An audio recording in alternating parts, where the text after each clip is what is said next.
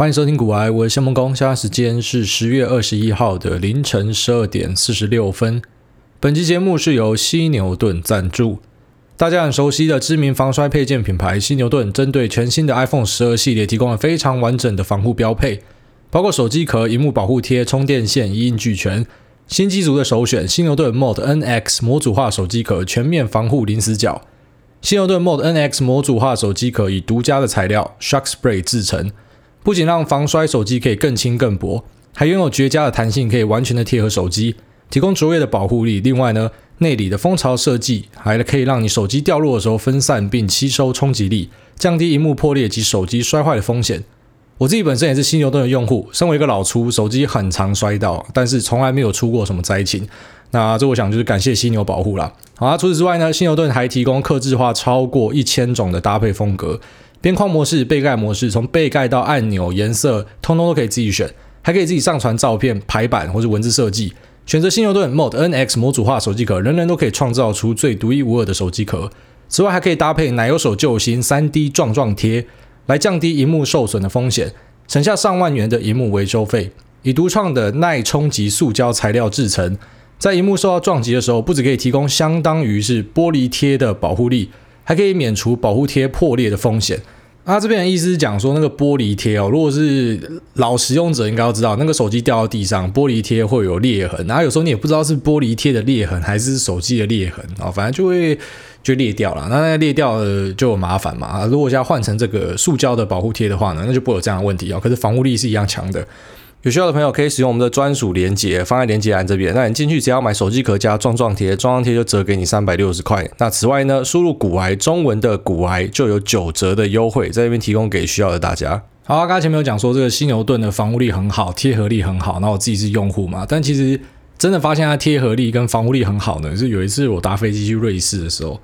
然后在飞机上要换 SIM 卡，啊，我平常换 SIM 卡就是乱拆，那手机壳乱拆，啊，平常都拆得下来，可不知道怎么那一天奶油手就拆不下来，啊，拆到后来就突然就恼羞。其实我发现我的那个情绪控管有时候会有点问题，就包含说什么，你怎么会想要贬总机师？听说我们一个听众放 放我的节目去给他妈听，然后就是态度矫正那一集，然后他妈听了之后就说这个人是邪魔歪道，不要听他的节目。好，就有时候会有情绪控管的问题，包含想要贬总机师啊，或者拆手机壳拆到整个人恼羞，用牙齿。把它硬干下来，然后最后面干下来之后，还把它整个扭烂，因为真的太生气了。然后后来才知道，原来拆犀牛盾呢有专业的拆法，然后就是如果你是用他们告诉你正确的拆法，从角落拆的话是非常好拆的。好，那就分享一个这很智障的故事，告诉大家说，犀牛盾它其实是够硬的。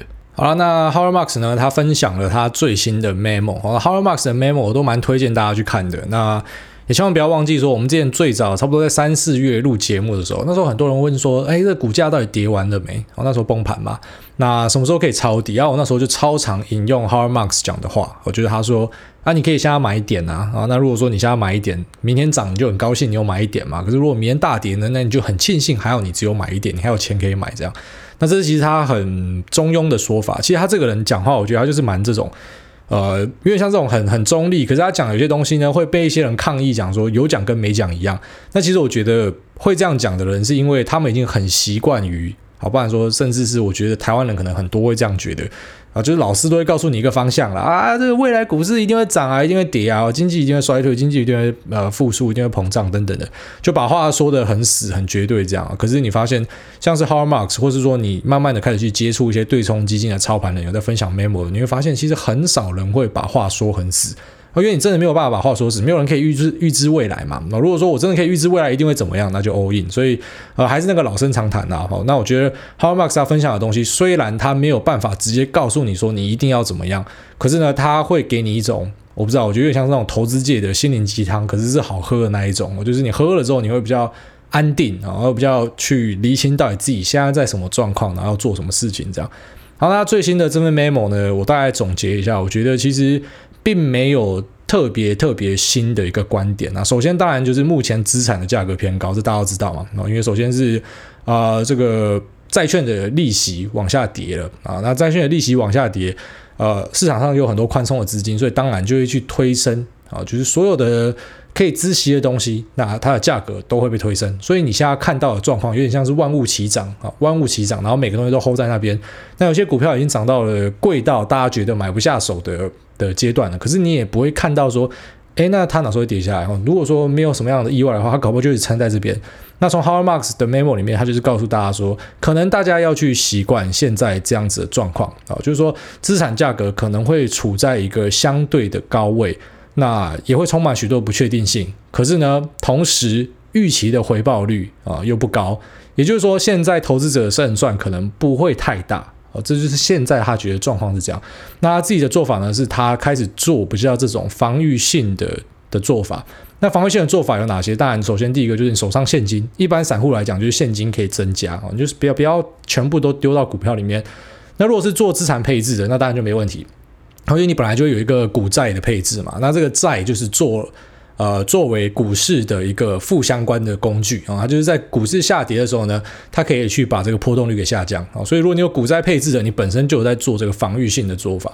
那如果是没有股债配置的人呢，那当然你就可以选择去减码。那如果说你相信 Howard Marks 讲的东西的话，反正就参考看看啊，因为你同时在市场上你一定可以找到唱多唱空的。然后就拿特斯拉举例。有可以上看到七千的，像是 ARK Invest，那当然也有下看二十的，像是之前的 Morgan Stanley，反正就是大家会有很不一样的看法，针对同一家公司可能有很不同的看法，所以也不要完全的尽信啊，就反正你可以参考看看这样子。那呃，Har Marx 之前呃比较有趣的一点就是，当然他在三月的时候，他就有有有点在鼓励大家，就说啊，其实不用太害怕啦。那你觉得这个价格呢，只要够甜的话，你就可以买啊，所以就代表说他已经宣告他有一直在买进。那他买进的时候是在左侧啦，就是说他不是等到，比方说已经稍微打出一个底了，哈，可能已经好几天没有创新低了，他才跑进去买。他是还在下跌段的时候，他就进去接了啊，那就一直接接接，那接到后来呢，大家都在想说，诶，那到什么时候可以停？哦，就什么时候可以停嘛？什么时候我们要呃这个反弹视为一个结束这样？那他在一个访问里面，好像四月份的访问里面就有提到说，他目前正在募集一个十五 billion，就是一百五十亿美元的，好要来接不良债权的一笔资金。然后因为大家知道他是专门在接不良债权的一个高手。那大家就是看了这篇报道之后，就有点在暗示说，诶，可能股市会有第二只脚啊，就是不会直接这样子 V 型涨上去。那很多人就在等 Har Marx 啊，至少我看到我们群组里面很多人就在等他发讯号，就最后面他没有发讯号，等到六月的时候，突然一篇报道出来，Surprise motherfucker，他已经 all in 了啊，所以那时候就留下了一群人手上拿着。呃，有些人拿很多现金，而有些最夸张是满手都是现金，百分之百现金。为什么？因为我们看到 Howard Marks 想说我第二只脚，他想说哇，一定会有第二只脚。那当然，我现在就把所有股票卖掉，等杀低我再接。啊，那比较聪明的人，他可能就握一点现金。那如果那种比较傻傻的，是看 Howard Marks 讲话的，他就是百分之百的现金在手上等。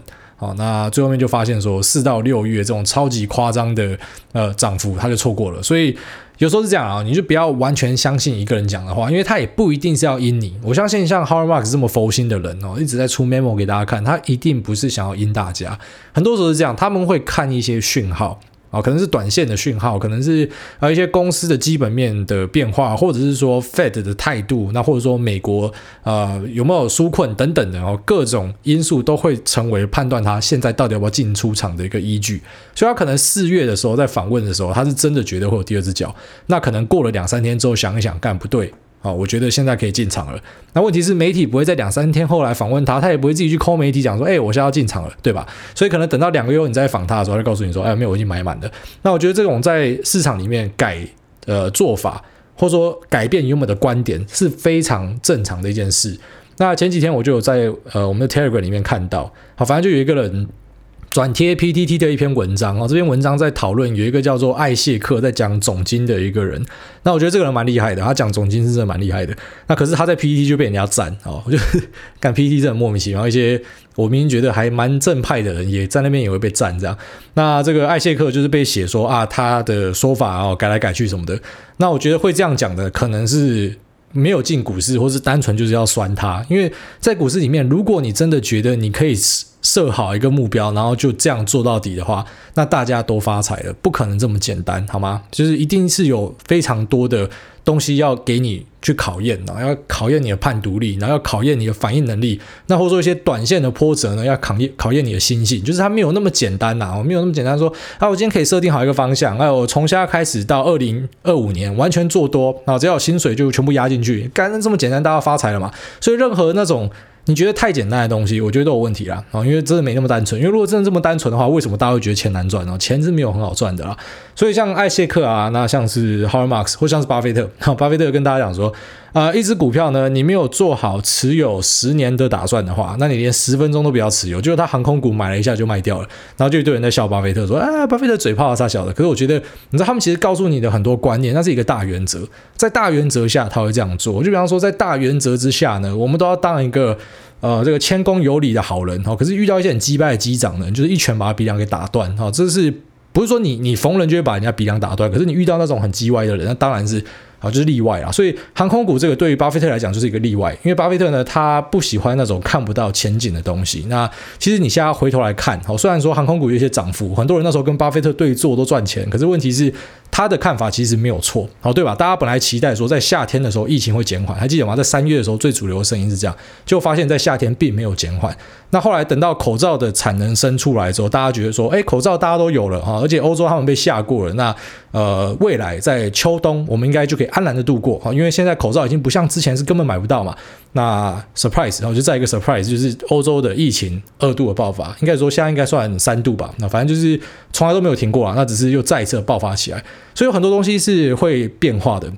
好，那在巴菲特的啊这个投资判断里面呢，事后看来，我觉得就是没有错的啊，因为航空股并没有在，比方说 Q 三、Q 四啊第三、第四季的时候呢，然后就进入一个复苏，并没有，而且到现在会拖多久，真的没有人知道，你也不知道会不会到明年二月、三月的时候，疫情还在烧，甚至到明年暑假都还在烧，有没有可能？因为就算疫苗打下去，它也不是百分之百的防护，只要你们就是不把口罩戴好，你们不把这个呃社交隔离做好，然后呢，你们一直都不去洗手的话，那当然这个疫情就可能会继续的烧下去，所以变成。航空业它真的可以撑这么久吗？这些纾困真的可以让它子弹打这么久吗？是不可能的。所以看不到未来的东西，它当下把它出掉。好，现在看起来就是非常合理的一个判断，就是它是忠于他自己的思想的。但是他的当下这个做法可能会让那些人去质疑，讲说：“哎，你是不是啊？这个喊多做空啊，或者喊空做多啊？或者说你就是摆明在唬烂啊？”我觉得不是啊，就有时候就看你怎么样去解读这些人。那我觉得，其实我会跟大家聊到的这些啊所谓的投资大师呢，我觉得他们都是很正派的人哦，所以大家不要用很坏的角度去解释他们啊，会比较好。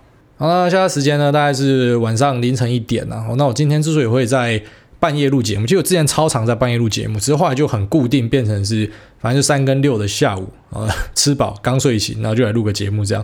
那今天是因为我明天要去参加一个活动，这应该是我两个礼拜第一次要出城。啊，要进城，应该说要进城，要去台北啦，要去天龙国这样。那所以就今天先录了，因为不然明天可能会没有时间。那本来是想等到呃最好的状况当然是明天录哈，因为就可以知道今天这个纾困到底有没有过。那纾困已经站好久了，只是我刚才有看到一些快讯是显示说这个裴洛西啊、川普啊，他们可能都蛮乐观这个纾困会通过。那我个人之前在前面的集数我跟大家聊过说，这个纾困我觉得它是势在必过。必须得过，不得不过啊！而且它拖越久会越糟糕。它如果拖到选后的话，我个人觉得不太乐观啦。啊，虽然当然有些人预估说这个东西可能会选后才过，那至少就我这边看，我看到，当然我们目前看，呃，所以所有可以拿到的这个数据呢，是显示美国的经济复苏是还不错的，但是已经看到经济复苏还有就业数据都进入了一个稍微修正的疲软的状况。好，那这个状况呢，如果你要把它导正的话，光是去给那些失业的人钱是不够的，你必须要打一个强心针，你要让这个经济给动起来，你要吹大力的东西进去啊，所以啊，这个纾困是很必要的。但是纾困的争点就是在于说啊，首先呃，每个人喊的价格不一样，有些人想包大大红包，有些人想包大红包，有些人觉得啊小红包就好了。那除了金额之外呢，当然就是支票上签谁的名字啊，你可以看得到呃，民主党想去背锅，当然是。呃，相信有一部分的理由呢，是因为他们不希望上面是川普嘛，然后这支票上面写的是川普，是川普发的，那当然对川普的选情有没有帮助？我相信是有帮助的那，不是说每个选民都会在那边很认真去思考，讲说，呃，这个是我们的议员在加呃总统，大家共同去推行的，两党去炒出来，不会，他们就觉得说啊，这川普给我们钱，然后就这么单纯，所以他可能会觉得名字上名字上面如果是川普的话，对川普的选情有帮助等等，进入一个有点像是比较不好的一个政治的斗争。那其实，在 Howard Marks 的这次 memo 里面也有写到哈，就是写到他觉得得这个已经沦为一个政治之战了啊。但他的看法是觉得，搞不好在选后才过这个纾困也是有可能的。那我个人是觉得应该在选前会过了。我的猜测，反正就猜看看嘛。那到底有过不过，也不会说啊，就是我觉得他不会过，我就把股票卖光光嘛，不会啦，只是就是好玩哦，自己看你怎么判断。那我觉得 Howard Marks 这次就写到一点蛮有意思的啊，他说呢，因为他前面有大概描述一下，因为他看过很多的股灾跟经济衰退嘛，就像巴菲特，你知道你活越久，当然你在市场上看到很多东西，它最后面就变重复的啊，所以其实你在每一次的每次遇到一个空头，再遇到一个多头，再遇到一个空头，再一个多头，那你可能就会有呃更多更多的经验，虽然不确定说你可能会很完美的去。呃，掌握到下一个周期怎么样？可是那个经验会越来越丰富了。那你会发现市场里面其实重复的事情是还蛮多的啊，只是可能会用不同的方式呈现，但是大致上是差不多的啊。那其实我觉得这一批进场的菜鸡们，就像我三月、四月那时候节目跟大家讲，是非常幸运的，因为你是遇到了巴菲特活了八十几年都没有看过这么多个垄断，所以大家可以在啊。可能刚进市场就看到了巴菲特活了八十几年没看过的东西，那当然这个经验值的提升是非常强大的啊。那马斯克呢？诶，不是马斯克，马克思哈，马斯克是特斯拉的，马克思哈，马克思他讲说，在大多数的情况呢，这个衰退是来自于经济的疲软。啊，这很合理嘛？啊，就是因为经济状况不好，所以导致衰退啊，那导致整个股价的表现不好等等的。那这个你就可以看二零零八年金融海啸就是这样。哦，其实本来第一家公司倒掉的时候，大家觉得没什么，可是后面变骨牌啦。那骨牌连环倒的时候，最后面就是，即便你不是金融相关的，你也被烧到，大家一起失业，大家一起出状况，大家一起违约等等的。那这次状况不一样啊，这次的状况呢，是因为先有这个肺炎，有一个外部的理由，有一个肺炎呢，所以导致。各国的政府为了怕人群的群聚，那会导致这个疫情扩大传染，所以呢，我们选择去关闭企业。去关闭经济啊，那直接导致了这个经济危机，所以是一个人为。但是人为呢，又来自于肺炎，所以当然，直到我们把肺炎的问题给解决之前啊，这个经济的问题呢，可能就是无穷无尽的。然后，但当然，我有跟大家讲过说，肺炎很难对于这个股市造成影响，因为其实股市目前已经啊到这个阶段呢，已经变成说各走各的啊。就像我前面提到，拜登这一点讲的不错，就是所谓的 K 型复苏啦。那你看到 SARS，你看到啊各个有转电商化的企业呢，他们可能还是风生水起，可是你看 CCL 啊，就邮轮这种，那或者是饭店、旅宿、航空，那他们可能就躺在地上哦，能源股躺在地上，所以它已经走出一个呃这个有强有弱的差别哦。可是我还是有跟大家提醒一个隐忧，就是这个隐忧是在于，如果有人破产的话，那就很大条哦。如果有人破产，那导致连环爆的话，那可能就有一点危险啊。即便目前 Fed 已经讲出他们会用各种手段，就是为来挡这一波，可是直到有人破产了，那可能都还是非常陡的，所以我才会觉得这个纾困必须快点过啊。那个纾困是势在必过的，因为不过的话，真的就有人要倒掉了。而且倒掉的呢，不会像是 Hertz 或者是像 JC Penney 一个租车一个百货，就这种可能对于整体经济并没有说啊，因为他雇的人非常多，或是会直接造成一个连锁反应的，哦那可能再拖下去的话就不会这么单纯了。所以这是接下来的一个看点啦。但我觉得这纾困是会过哦，大家不会让这个炸弹在这边爆掉的。好，那接下来呢，就跟大家聊另外一个市场鬼故事啦。啊，这个鬼故事的公司主角呢，叫做 Hylian 啊。那这个 Hylian 公司，它是一个在做电动重型卡车的公司，所以我们很熟悉啊，就跟这个 Nikola 有点像啊。Nikola 也是有在做卡车的。那另外一个有在做卡车，当然就是 Tesla，Tesla 一个 Semi 嘛，所以就是大家都有在做电动卡车。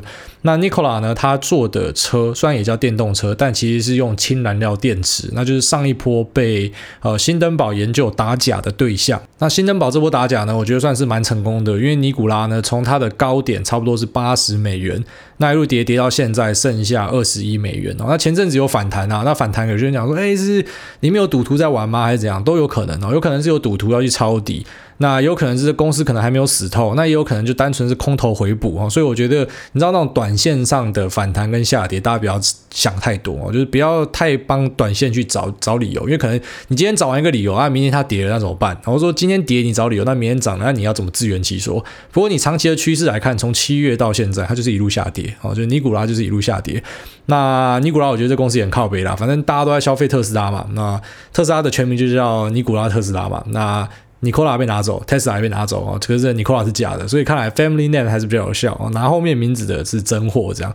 那除此之外，哈，这个 Hyliion 呢，Hyliion 它做的就跟尼古拉不一样，尼古拉呢，它是一台呃用。就是氢能源的车啊，也因为它作假，所以很多人就开始去质疑氢能源。但我觉得氢能源也只是目前太贵了，它不是一个说完全没有发展性的东西，只是目前太贵。那呃，它的转换呢需要用到一些贵金属，那它的电站的造价非常的高，所以。呃，这些加氢站还没有普及之前，哦，那我个人是觉得氢能源它可能没有那么快哦，你没有那么快可以看到它的时间，它还需要很多很多的时间这样。那除此之外，哈，有另外一家公司，就是我刚才讲的这个 high 点呢，high 点它也是跟。啊，Nikola 一样，透过 Spec 啊，就是特殊目的上市的公司，有点像是那种反向收购啦。那 Hyliion 它是透过 Tortoise Acquisition Corp 交易代号 SHLL 哦，反向收购完成上市的。那现在它的交易代号是 HYLN。那这家公司呢，现在已经连续下跌了好几天。而且我目前看市场上的风向蛮乱的啊，不过我在第一时间就有把这个做空报告丢到我们的 Telegram 的频道。那我希望在里面有做多的呢，你可能至少先避过这个风头啊，有先避过这个风头。那如果没有避过，呃，你还是持续看多它，也不是说不行啊。因为现在来看空 Hyliion 的这家公司呢，叫做应该那个应该是西班牙文，叫 Bonitas 啊，Bonitas Bonitas Research。那这个 Bonitas Research 呢，它也不是没有放枪过，像它。在年初的时候呢，就有去做空一家叫做金科能源的啊，Jinko Solar。那这个是在中国上海哦，总部在中国上海的一个能源公司。那它是在 NYSE 交易啦，交易代号 JKS。那大家可以去查看看 JKS 是怎么涨的啊。它从三月的时候说要做空，三月的时候最低点大概十二块吧。那 JKS 最近刚发作啊，从九月中开始发作，二十二块一路到现在，今天的价格是八十二块。所以它涨了整整这样算要几倍啊？这样应该有六七倍啊，六七倍。所以如果真的有放空的话，哇，那就是一波毕业了。不过这种对冲基金它也不会是 all in 去压，它可能也就是五趴基金啊，十趴的基金，然后拿去放空一家公司这样子。所以它看错一个也没有什么大不了的。那其实看错也不是呃很少见的事情，就连比较有名的，像之前打假瑞信的啊那个浑水投资，他们也是曾经看错过啊。那或是 Bill Ackman。呃，当红炸子鸡，前阵子股灾的当红炸子鸡 Bill Ackman，他的 Pershing Square 呢也有去放空一个直销公司。好，虽然我一直说要分享这故事，但是一直没有机会分享。那他去做空直销公司的下场呢，也是被嘎到天上去。所以说，呃，对冲基金他们不是百分之百的正确啊。那也回应到刚刚最前面讲的，像 Har Marx 啊，或是巴菲特等人等等的。每个人都会有犯错的时候啦，哦，就连这些大师都有犯错的时候，所以大家不要对自己太严苛，好吗？就是每个人都会犯错，那你也不要看了东西就完全尽信。然后虽然目前看起来呢 h i g h 是有被成功的打击到，因为它的股价也是连续跌了好几天，而且这跌幅都蛮惊人的。那可是同时哈，同时还是有人在看多，像是 CNBC 的 Mad Money 主持人 Jim Cramer 啊，他就是有看多，他说在二十块的时候可以买了。那我觉得 Jim Cramer 他的出错机会也蛮高的哈，所以听听就好。反正总之我一直要告诉大家说，市场里面同时有人看多，有人看空这样子。好，那如果那份报告还没看的呢，赶快去看。但是如果说你是看不懂英文的，我就大概讲一下这报告里面在写什么。那首先就是先提到说。Hyliion 的关键技术啊，这个 BMS 技术呢，是跟一个上市公司买的。那 BMS 是什么意思？就是电池管理系统啦。啊，啊就是它的核心呐，那竟然是跟一家叫做 Gentherm 啊，叫做交易代号 THRM 的公司用不到一百美元买的，但是他们并没有在这份报告里面写说啊，这个证据是什么，反正就说是业内人士透露的啦。那这也是为什么我觉得新登堡的哈做空 Nikola 的报告那比较精彩，因为他真的调出很多很屌的资料，像是卡车。滑坡下去，那个一看真的觉得太好笑了。那可是我在这份报告，其实目前没有看到那种真的让我觉得为之一亮的东西。好，那再来就进入第二点。第二点呢，就是他有一个大股东叫做 Dana，是一个汽车零件公司。那他是在反向收购之前，差不多在一九年的时候就有投资 Hyliion，那并且有取得董事的席位。那 Dana 呢，还帮 Hyliion 的全动力系统解决方案里面提供了什么车轴、马达。那传动轴、哦热管理解决方案等等的，所以呢，根据 Bonitas 所说，Dana 应该要非常了解 Hyliion 的混合动力系统到底有没有商业可能性。但是啊，但是 Dana 内部人士透露，他们并没有使用 Hyliion 的任何技术，所以 Bonitas 就质疑说，Dana 为什么会选择用自己的研究方案，而不是去用 Hyliion 所宣称的突破性技术来做自己的动力总成解决方案呢？啊，就是如果说 Dana 他是相信这家公司会成功，或者说他觉得这个技术是好的话，他应该自己会拿来用啊。为什么他在发展自己的动力总成解决 solution 的时候，他并没有采用 Hyliion？这是第二个点。那再来就是第三个点，然后第三个点就是他们的技术叫做 Hybrid X，他已经有去给市场上测试过了。有一家运输公司叫做 PAM。那他们用了之后呢，他们最后面决定放弃，他们觉得东西不好。那 PAM 的一个主管叫做 Paul Petit，他说他们的目的是希望燃油的效率提高三十趴。但到目前为止啊，这个节省的成本只占非常非常小，也就是说，它并没有达到预期的效力。所以因为如此，那 Bonitas 就觉得说，他们的销量应该没有办法继续的往上推，然后这个后续的订单可能是做不出来的。那再来就是一个我觉得蛮好笑的一点，这个是勉强可以跟新登堡去搭架 Nicola 的时候，哦，那个笑点是有兜到的，因为 Nicola 的从山顶滑下来，那真的太好笑了。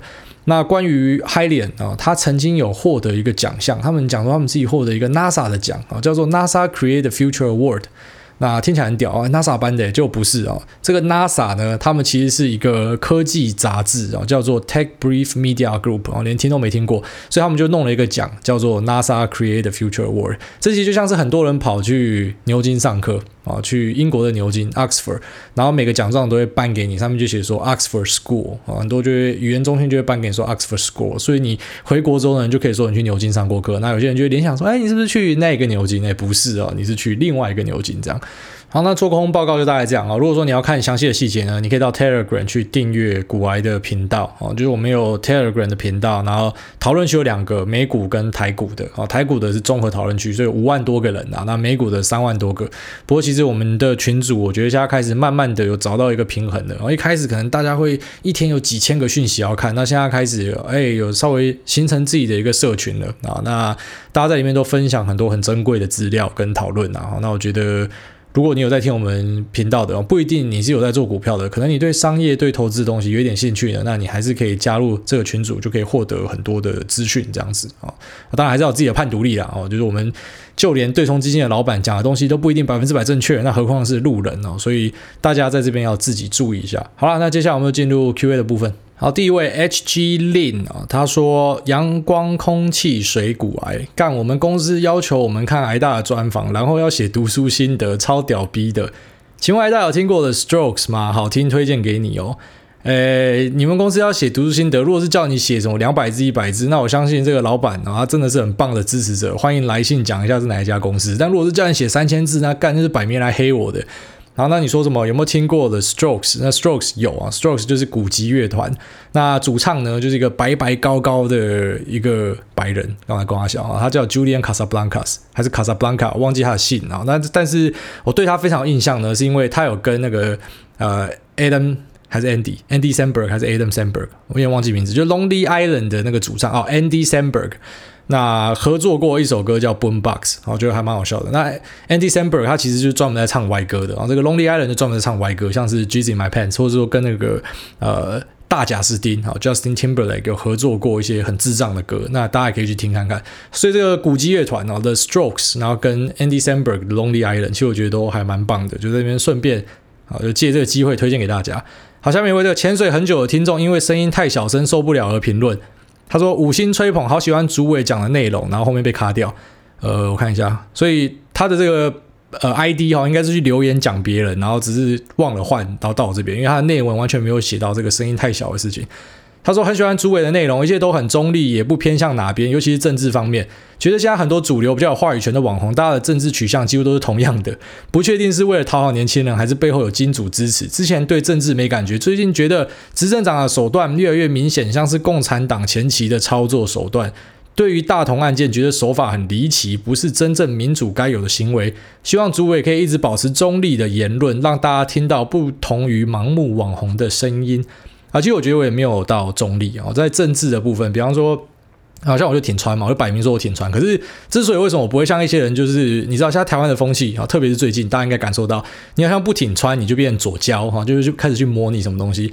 那为什么我挺川，我不会想去摸别人左胶呢？因为我觉得干，其实拜登上也没差啊。我已经在上一集跟大家提到嘛，二零一六大家全部押宝希拉蕊，希拉蕊没上啊，台湾人崩溃，然后中国人超爽的，因为中国人那时候觉得说干，川普一定会把什么台湾啊卖给中国，然后中国呢，如果是在这个川普任内的话呢，那一定可以崛起哦，因为川普看起来就是弱弱白痴白痴的，就是一个做实境秀，怎么跑去选总统？结果没有想到四年后风水轮流转，所以其实老实讲。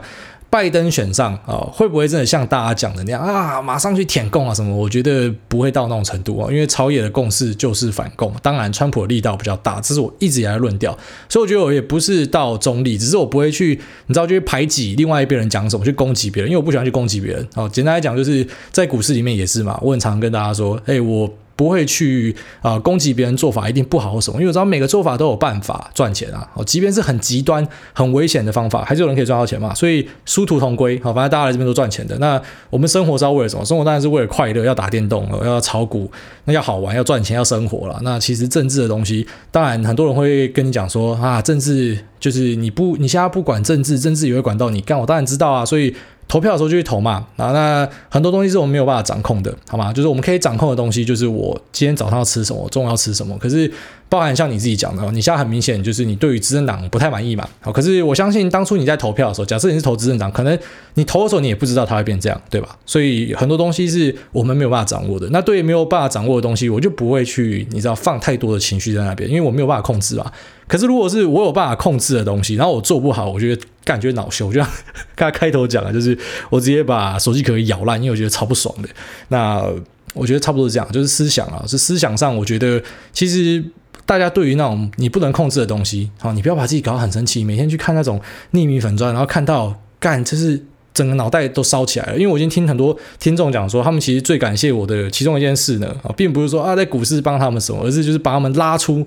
那个仇恨圈啊，因为其实脸书的演算法就是，呃，你懂演算法，演算法就会帮你啊。如果说你都是在看那种仇恨言论的东西，它就会不停的喂你那样的东西，懂吗？你今天如果去看一个那种匿名，然后专门在攻击别人的粉专哈，匿名搞笑的当然没差，可是这种匿名又是攻击的，我就看不起这种嘛，因为我觉得你你攻击别人，你不用负责任。好，那你去看这种粉专，你就发现他那个左边推荐你的，就会全部都是那一类的粉专，他推文给你就推那样的东西，所以你会困在里面。所以呢，要怎么样去教育演算法？那我在啊 Telegram 的群组里面有教过大家，就是你每天你看到清凉的东西就干，就疯狂的点进去，看到那种穿奶罩就全部点进去就对了。好，也不管是不是你真的想看，没差，你要先去教育你的演算法。那久了，你的演算法就会推很多清凉的东西给你，然后类似这样子。所以有些人的那个脸书上面，你是会看到很多那种仇恨的东西，就像你你现在讲嘛，我说好像大家都在讲同样的东西，那就是因为你的演算法就是喂给你看你平常在看的东西啊。所以你要先跳出那个框架啊，你要跳出那个框架，重新教育你的演算法，这样你懂演算法，演算法就会帮你。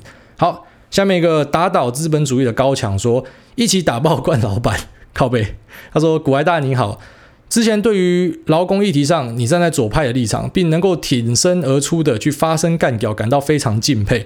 大叔，我过去十年曾经服务过几家国际知名的网络公司以及台湾大型金控，最近遇到某大型金控的相关单位挖角，也顺利录取，但对方 offer 竟然承认我在过去金融业的年资挂号仅两年，并认为以两年的年资给我的 offer 已经谢主隆恩，没有讨论的空间。最后我也理所当然的拒绝了这个 offer。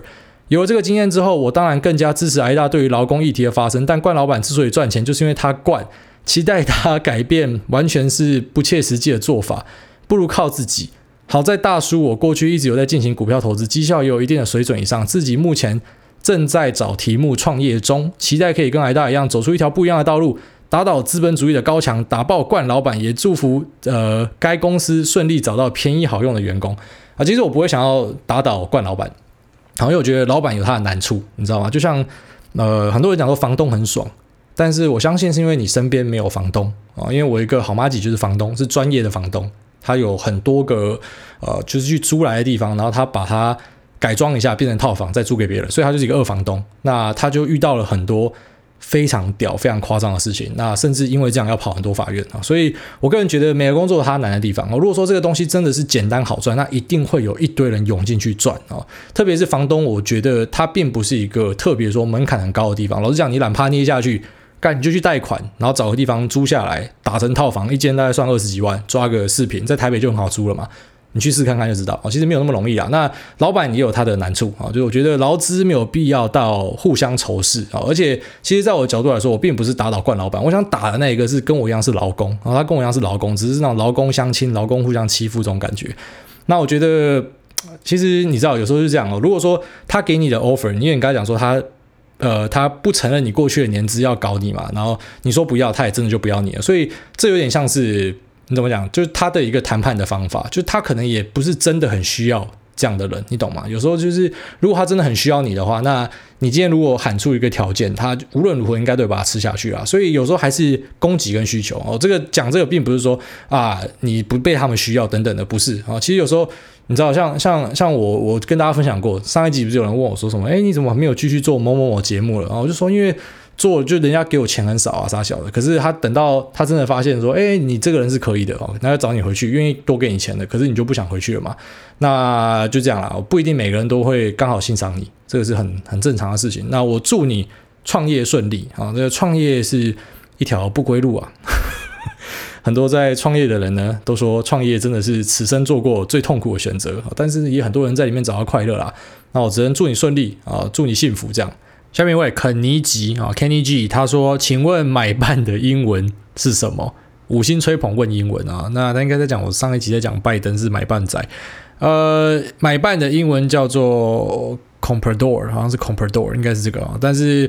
你在报道里面是找不到这个字的啊，他们不会用买办，他们就是一直用 corrupt，就是或者 engaging 啊，就是他是呃呃这个贪腐的，然后呢，他是有参与这些活动的，他的用法是不一样。就像中文有讲孝道，我们又讲一个东西叫孝道，你要孝敬父母什么，可是你在英文找不到孝这个字啊，或者说呃小朋友好乖哦，好乖哦，那你也在英文找不到很正确的、很准确说一个人很乖啊。就是 nice boy，就很好，可是并不是那种很乖、很服从的那个意思，所以是有一点差异啦。有时候东西只能用中文讲啊，但是买办的英文刚刚跟你说了啊，不过在报道上你是找不到这个字，因为他们没有在用买办去写啊，那个是用中文去形容这样子比较精准。好，下面一位 By Rudy 啊，By Rudy 这什么鬼 ID 啊？他说，呃，刚退伍的小菜鸡，听到股癌在 Q&A 回答，有一个人说要去当兵四个月，当中不能交易怎么办？想分享一下当时的趣事。当时四月底要入伍前买了 Tesla 两股，成本大概八百。进去前本来想说要卖掉，后来想一想，我对这家公司有信心，差低就先放着。四个月后，感谢马斯克爸爸。啊，真的是很多人都这样讲，买到忘记的，或是放在那边没有动的，就是最后大赢家。很多故事都这样。哎，下面这个 M M M O 说 Post Malone 赞啊，想不到癌大也爱 Post Malone，刚好超爱，而且我超爱他的访谈。他这个人真的很特别，非常有礼貌，可是又唱一堆很很 gangster 的歌，这样我觉得是一个很特别的人。好，那下面一位 Morris。呃不不不呃呃，好看不懂。菜鸡刚进市场，累积实力，五星吹上天。自己的本业认真做，可以月入十万。但前阵子跟女友分手，原因是我们两个在一起都没有成长。我想了想，年过三十，好像真的没有留住多少钱。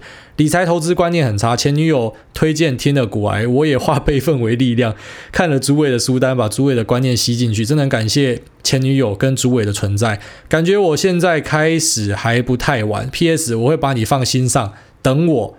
靠背，所以前女友是听众，然后你也是听众，然后你们现在分手，然后我现在讲这个，你听到，然后你前女友可能也会听到，然后你叫他等你，你知道我这个人是一向是这样，我劝离不劝和啊，因为我觉得会合的就是会合啊，可是那种要离不离的，往往就是你们该离，可是你们离不下去，可是因为你们习惯了或者是怎么样啊，那我还是觉得啦，如果都分了，那就强迫自己不要去想对方了，好吗？就先去外面晃一晃。你晃了十年之后，呃，那十年太久了。你晃了三年之后，两年之后，搞不好你最后面知道说，其实最好的还是他。啊，如果他也有这个共识，然后你们两个意思表示一致的话呢，那搞不好可以重新在一起。可是我觉得不要那种什么刚分手两个月，然后又重新见面这样，那是没有意义的啊。因为会搞到分手这一步是有理由的，一定是有原因的。就像股价会一直跌，是他妈的有原因的，好吗？所以即便你什么基本面再怎么样看好，那你就要去怀疑是不是你哪个地方想错或是看错了。好，那不要一时冲动了，好，不要冲动分手，但是也不要冲动复合了。我建议你们两个都多想一想，好吗？好，两个都多想一想。好，下面这个 Cat Step 四一七说中立度特地跟什么鬼 ID，五星给你吹一下。喜欢股癌分享各种菜鸡故事，给我们警惕跟嘲笑。希望菜鸡越来越少。另外，川普或许打中拳拳到肉，比奥巴马放任中共恶行好，但他把欧洲盟友往外推就很蠢，一起围殴中共拳拳到肉。并不是啊，不是更好更有效率吗？呃，这个问题就比较大了，因为其实我觉得他也不一定是他在把欧洲往外推，应该说欧洲本身也很喜欢中国。你看那时候“一带一路”大家也是很欢迎啊，可是后来才开始发现有问题啦，所以呃，欧洲的风格哈，我觉得欧洲人就是过太爽，你知道吗？所以他们在很多东西他们会比较偏向于就是。有些人现在在讲的这种所谓价值啊，因为生活过得好了，生活过得好，你才会去想价值啊，就像保暖才会思淫欲一样啊。那所以当然跟川普这种美国优先哈，就是要重新掌握这个权力，那希望把东西都收回来啊，希望独善其身的这个想法会有很大的差距。那他们之所以会有冲突，我觉得也是蛮合理的。好，下面这个美股小菜鸡说，五星吹捧之美股投资启蒙师，想请教要投资美股最佳起手的网络平台及入门的股类别。呃，当然还是用这个大盘 ETF 最好入门啊。那网络平台就前面很多人都介绍过了，那我我不能够为单一平台推荐，就是 FTCSTD 然后都可以去试看看。下面这个 Fat Guy Me 啊说五星吹捧不捧不行，本来从来没有听过 Podcast，换因为开车无意间听到主委的节目，发现新大陆，停不下来把以前的集数都追完。目前没有买股的经验，听完股癌之后还是觉得再蹲一阵子。不过跟真的感谢有股癌这个优质的节目，让我这个。连菜鸡都不是，但是很想试着投资的社会新鲜人有一些参考的依据，然后干话真的很多，支持随便开干，随便骂脏话，疗愈啦！哦，感谢这个 Fat Guy，最后一位这个恰克与大鸟说五星疯狂吹，首吹挨大对于市场的想法让人获益良多，还有之前骂那些对脏话有意见的人的时候，我笑得好爽。本来想要默默听就好，但听到推荐超爱的 Post Malone，这次不冷了，一定要跳出来五星吹一下哦，好像很多人都喜欢 Post Malone，好，再念两个。